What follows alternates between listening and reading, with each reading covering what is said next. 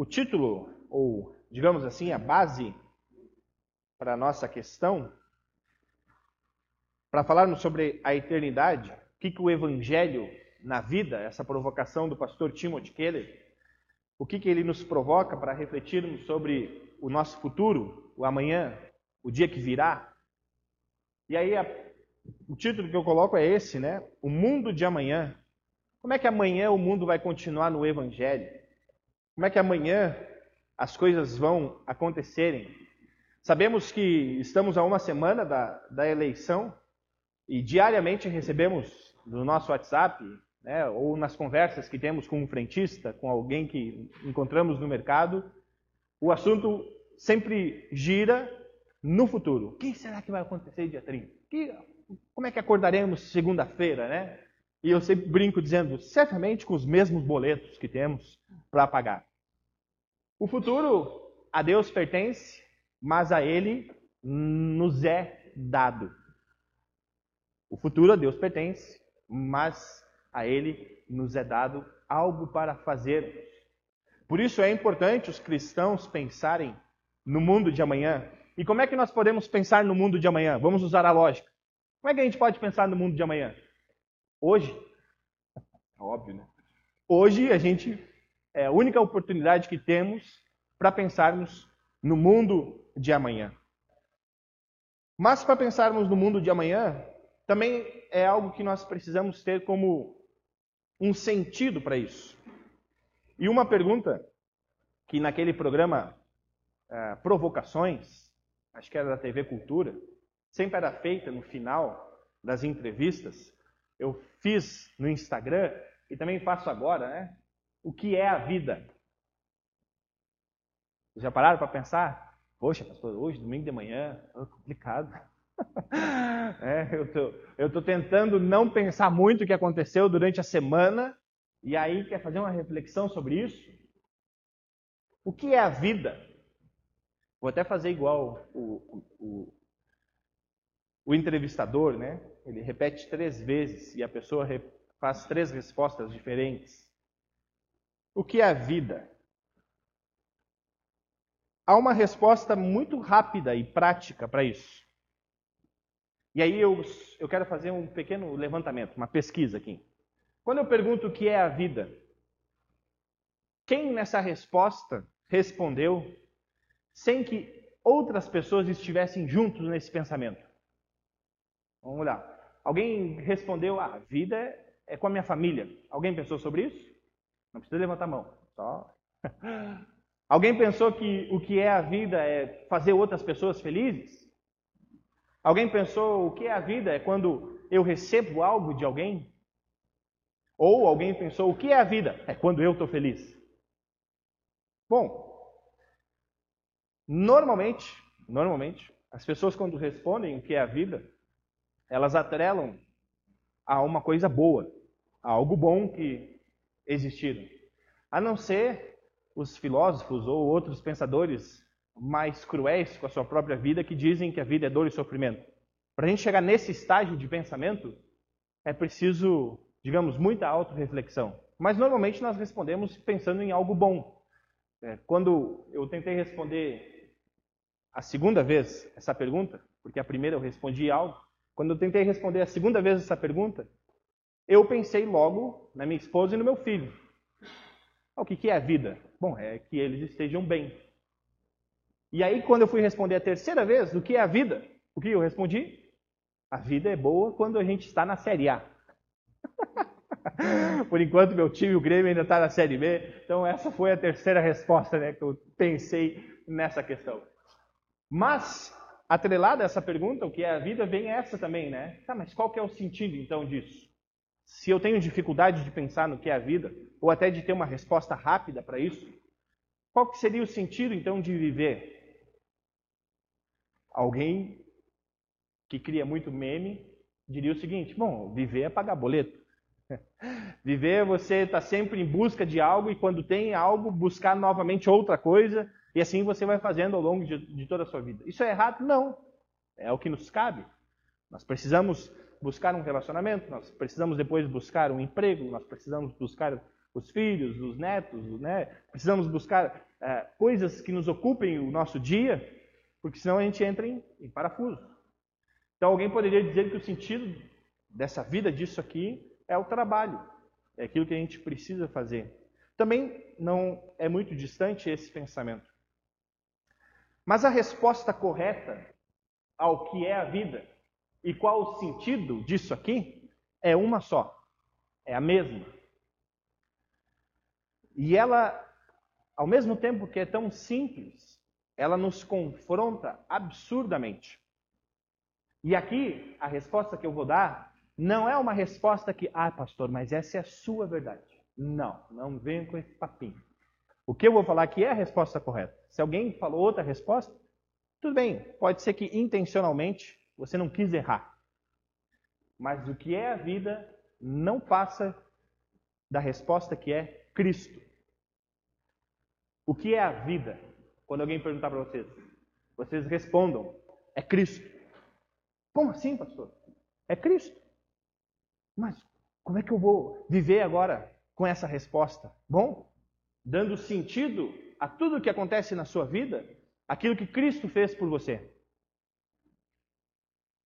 E olha, aqueles que já viveram antes de nós e nos ensinaram que a vida é Cristo, estes provavelmente tiveram uma vida muito ruim, muito pior do que a nossa hoje em dia.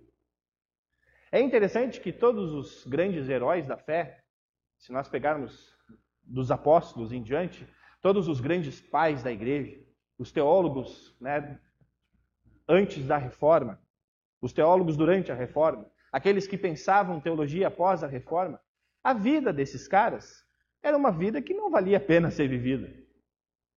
Se a gente olha para a vida deles, vamos olhar para Lutero, né, um cara totalmente imperfeito, mas com uma vida muito desgraçada.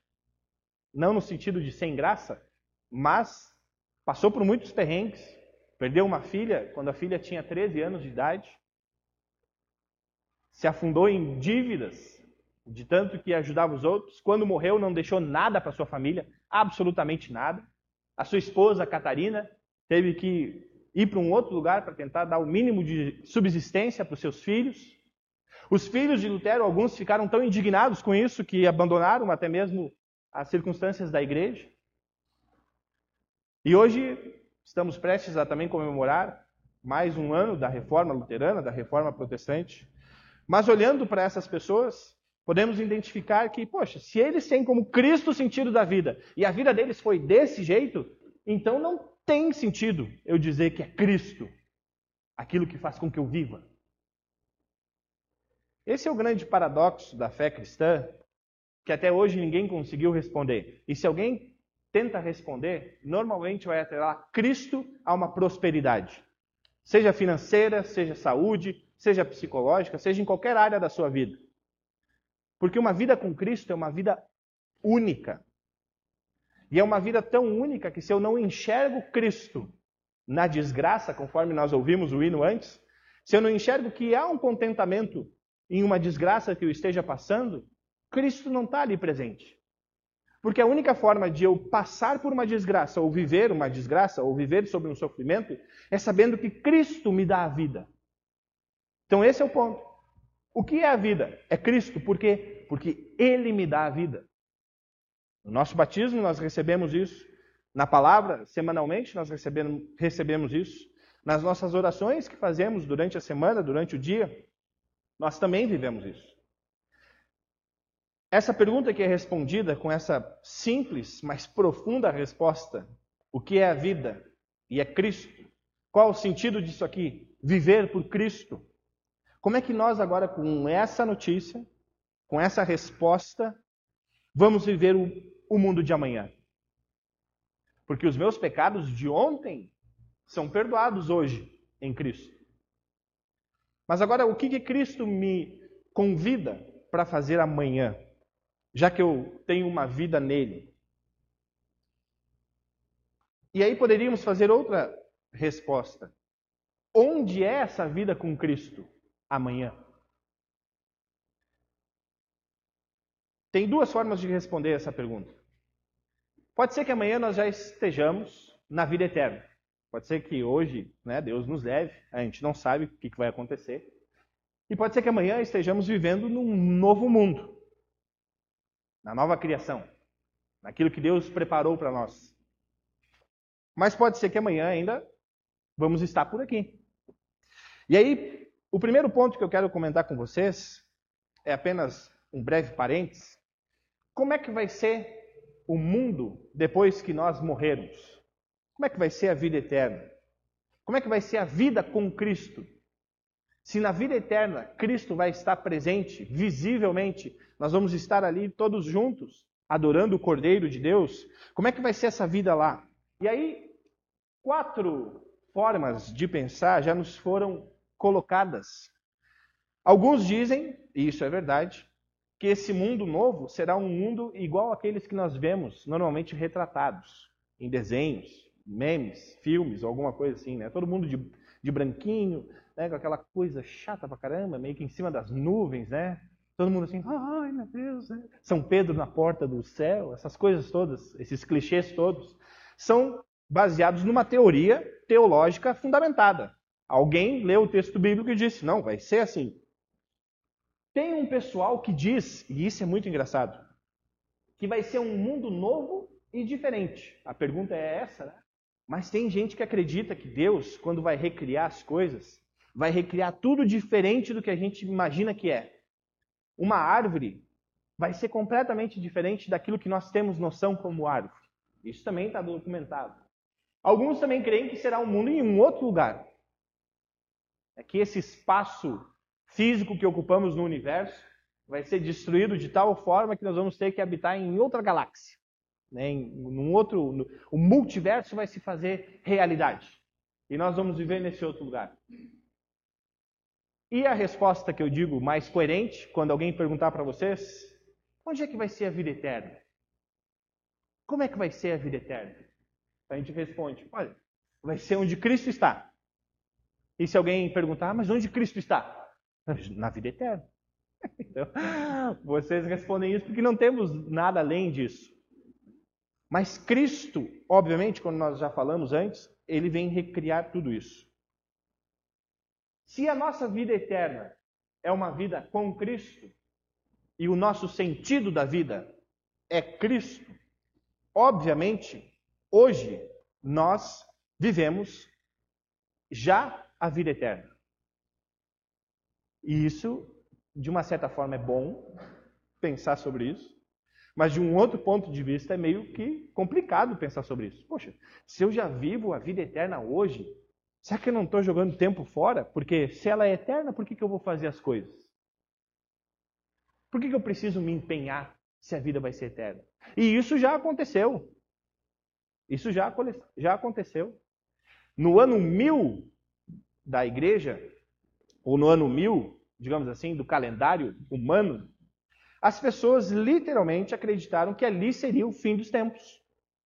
Os registros dessa época mostram que as pessoas deixavam com que suas posses fossem tomadas, né? É, viviam bêbados e fazendo todo tipo de coisa errada porque sabiam que Jesus ia voltar, então estavam aproveitando o que não ia poder ser feito na vida eterna, aproveitando fazer agora. Então, é interessante que mostra uma, digamos assim, um pânico geral das pessoas tentando viver a vida antes que Jesus voltasse. E aí passou o ano mil, mil e um, mil e dois, e Jesus não voltou, e as pessoas deveriam ter ficado um pouco constrangidas, né? Poxa, eu achei que agora eu ia viver a vida eterna, mas Jesus não voltou, o que, que a gente faz? Paulo também orienta a uma cidade porque eles literalmente sentaram e pensaram: bom, se Jesus vai voltar, então vamos ficar de braços cruzados, esperando Jesus voltar. Vamos retomar o nosso raciocínio. Se a vida é Cristo, se a vida eterna é com Cristo, se hoje nós já vivemos esse Cristo e agora precisamos fazer algo para o dia de amanhã, como é que nós, como igreja de Cristo, como corpo de Cristo, como aqueles que são chamados para ser a noiva de Cristo, como aqueles que não vivem mais, mas vivem para Cristo. Como é que nós, como igreja, podemos agir? Jeremias nos deu a dica. E aí eu faço três perguntas aqui. Como é a igreja hoje? Como é a igreja? É uma igreja na cidade? Se ela é uma igreja na cidade, nós, de uma certa forma, podemos fechar aqui os nossos muros, tanto físicos como literais, né, eh, como eh, uma simbologia, e pensar, não, vamos só para nós aqui. Então vamos criar algumas regras que façam com que as pessoas participem de acordo com essas regras. A cidade não precisa ver o que fazemos. A cidade não tem opinião sobre aquilo que somos. Nós também não precisamos agir para a cidade porque precisamos cuidar um dos outros. Então é uma igreja na cidade. É uma bolha existente, como se fosse o povo de Israel indo para a Babilônia e se fechando somente com a sua cultura, somente com o seu linguajar, somente com a sua forma de culto, somente com o seu pretexto, né, de fazer algo. Então, uma igreja na cidade não é o que somos. Não é o que somos. Uma igreja da cidade, e aqui eu peço desculpa, né, porque tem a igreja da cidade, né? Mas o pastor Carlitos Paz, ele tem outro outro pensamento quando fez esse nome, né? Não é o que eu vou dizer aqui. Até porque não sou eu que disse, foi o pastor Timothy Keller, então ele, pastor Carlitos, que se entenda com o pastor Timothy. Uma igreja da cidade seria aquela igreja que de uma certa forma se entrega ao que a cidade é. Se a cidade é uma cidade violenta, ela vai ser condizente com a violência. Se a cidade é uma cidade que tem um pensamento sexual liberal ao extremo, ela vai se entregar a isso. Então ela vai começar a concordar, para ser a igreja da cidade, ela vai começar a concordar com aquilo que a igreja não representa. Ela vai aceitar pautas que são colocadas a ela simplesmente por não, é isso que a maioria da cidade está pensando, então para nós não perdermos esse contato, nós precisamos aceitar isso também. Bom, é errado. Vejam, esses são dois extremos. Um extremo de se isolar ao ponto de não ser relevante e um, e um outro extremo de concordar ao ponto de também não ser relevante. Porque a igreja não vai ser mais algo relevante porque ela vai concordar apenas com o que eu penso. Então, ah, tudo bem. Está ali, a igreja ela não incomoda, porque ela me aceita do jeito que eu sou. Então está tudo bem. Está tudo tranquilo. Mas, essa reflexão que nós estamos fazendo, ela nos mostra que essa vida com Cristo que nós temos hoje, que é o sentido pelo qual vivemos, essa vida que nós temos na igreja, que é o corpo de Cristo, é para a cidade. Então a pergunta aqui é correta, né? Uma igreja para a cidade? Sim. Por que para a cidade? Porque sendo assim, ela consegue manter aquilo pelo qual Deus a colocou no mundo. E aí vamos lembrar do texto do Evangelho que lemos. Nós somos sal e somos luz. O sal é sal onde não tem sal. A luz é luz onde não tem luz. Nesses locais nós somos colocados para que o sentido da nossa vida apareça. Por isso que a primeira pergunta que eu fiz, qual é o sentido da vida? Ela intervém ou age diretamente nessa pergunta. Porque se eu penso que o sentido da vida é eu estar certo o tempo todo, quando eu vou agir para a cidade, isso vai ser demonstrado. Quando o sentido da vida é anunciar as regras ou moralidades que a igreja ensina, isso vai ser anunciado. Agora, quando o sentido da vida é Cristo, nós vivemos para a cidade. De que forma? Anunciando à cidade aquilo que Deus falou e agindo para a cidade como Jesus agiu. Visitando os, os órfãos, cuidando das viúvas, ajudando os necessitados, né? indo aos presídios, indo aos hospitais, cuidando do nosso vizinho, cuidando do nosso inimigo, aquele que por muitas vezes quer até mesmo nos calar, a gente diz: não, não, não. O que eu, o que eu tenho para te oferecer é Cristo, nada além disso. E aí, como é que a gente faz isso? Como é que a gente pode ser uma igreja para a cidade? Vivendo aquilo que Cristo nos ensinou a viver. E aí vem um ponto interessante. Nós precisamos lembrar que quando a igreja fala, ela fala sobre o Evangelho. Por quê? Porque o não crente, aquele que não acredita em Jesus, ele não precisa ouvir que ele vai ser condenado. Ele não precisa ouvir que a vida dele é uma vida errada diante de Deus. Porque isso já é realidade.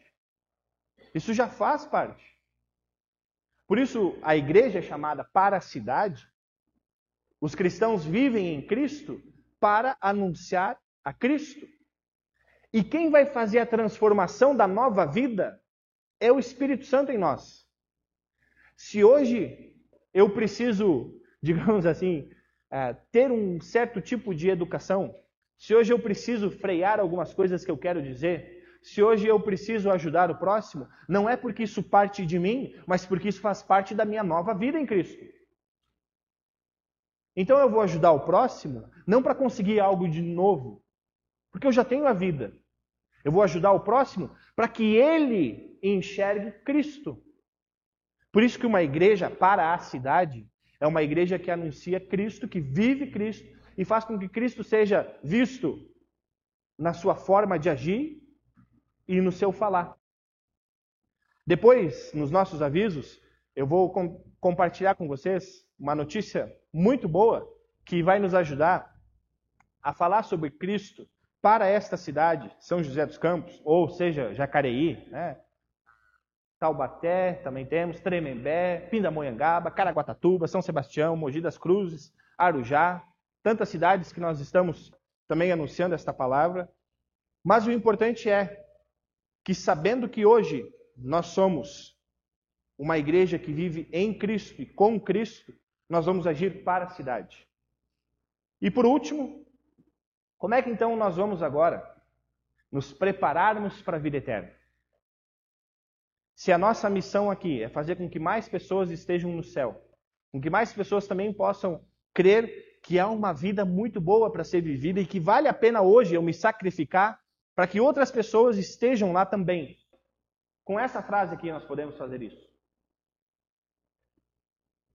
Naquele vídeo que eu mandei para vocês, coloquei lá no YouTube da igreja, quando fala resumidamente sobre a reforma luterana, traz alguns detalhes da vida de Lutero. Uma das frases de Lutero, através de uma pergunta que foi lhe feita, era essa: Lutero, se você soubesse que amanhã acabaria o mundo, o que você faria hoje? E aí Lutero respondeu: Hoje plantarei uma árvore. Aí a pergunta vem de novo: Mas para quê? Se amanhã vai acabar o mundo? E aí Lutero responde: Hoje eu ainda sou um servo de Deus e eu ainda preciso cuidar da criação dele. Se nós pensarmos no certo sentido, amanhã é o último dia que nós temos para viver. Porque, logicamente, a gente não sabe até quando vamos viver. A gente não tem essa resposta. Então, hoje pode ser o nosso último hoje. É triste pensar isso? É, meu filho, mas é a realidade. Então, o que eu vou fazer hoje? Vou esperar a morte chegar? Não, meu filho. Hoje você vai sair com a sua família, vai almoçar, vai passear num parque, vai viver a vida com seus filhos, com seus netos, da melhor forma possível, como se amanhã você não fosse mais ver eles.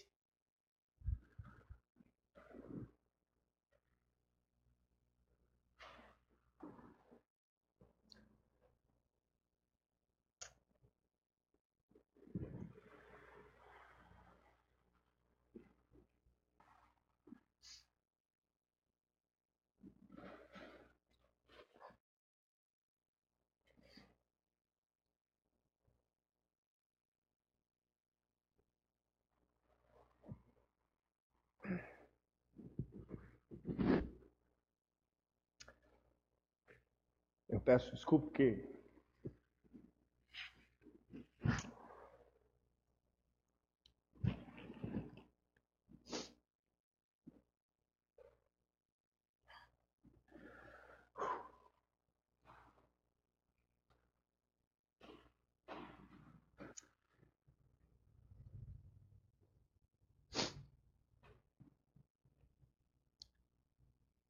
essa, essas duas últimas semanas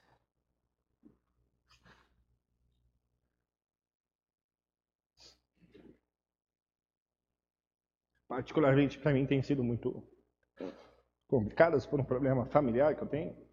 E família tanto no sul.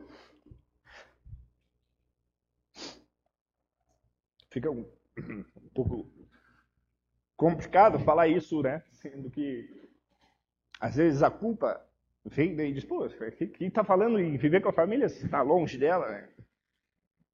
Mas família que a gente tem é uma família em Cristo. E como eu digo para minha mãe, eu digo para ela assim, olha mãe, essas coisas estão acontecendo com a nossa família essas duas semanas, pode ter certeza que na vida eterna isso vai passar.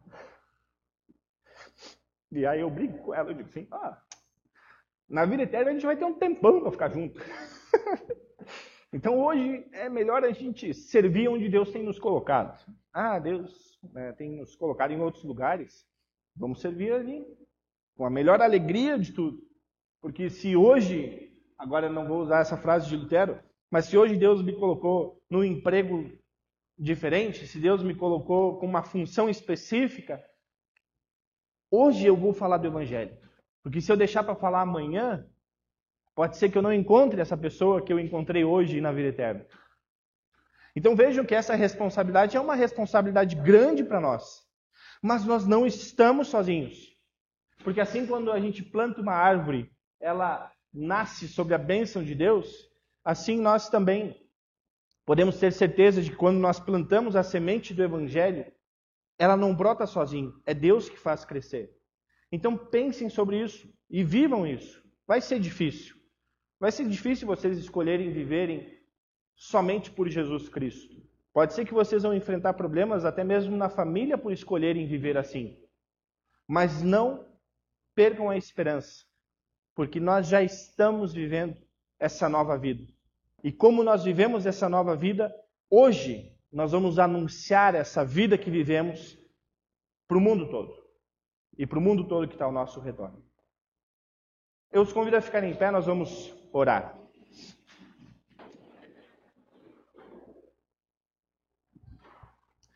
Querido Deus, amado Pai Celestial, nós te pedimos nesse momento, após esta mensagem, que o Senhor nos dê coragem para que possamos colocar na prática esta vida em Cristo Jesus. Que tudo aquilo que o Senhor nos deu para fazer, possa ser feita para a honra e glória de Cristo, para que o sal tenha gosto, para que a luz seja vista e ali a tua palavra possa crescer no coração de muitas pessoas, ao ponto de quando nós estivermos na glória eterna, reencontrarmos e descobrirmos que muitas pessoas estão lá porque a nós foi dada a missão de anunciar o teu evangelho. Fica com cada um de nós, hoje e sempre, em nome do nosso Cristo vivo. Amém.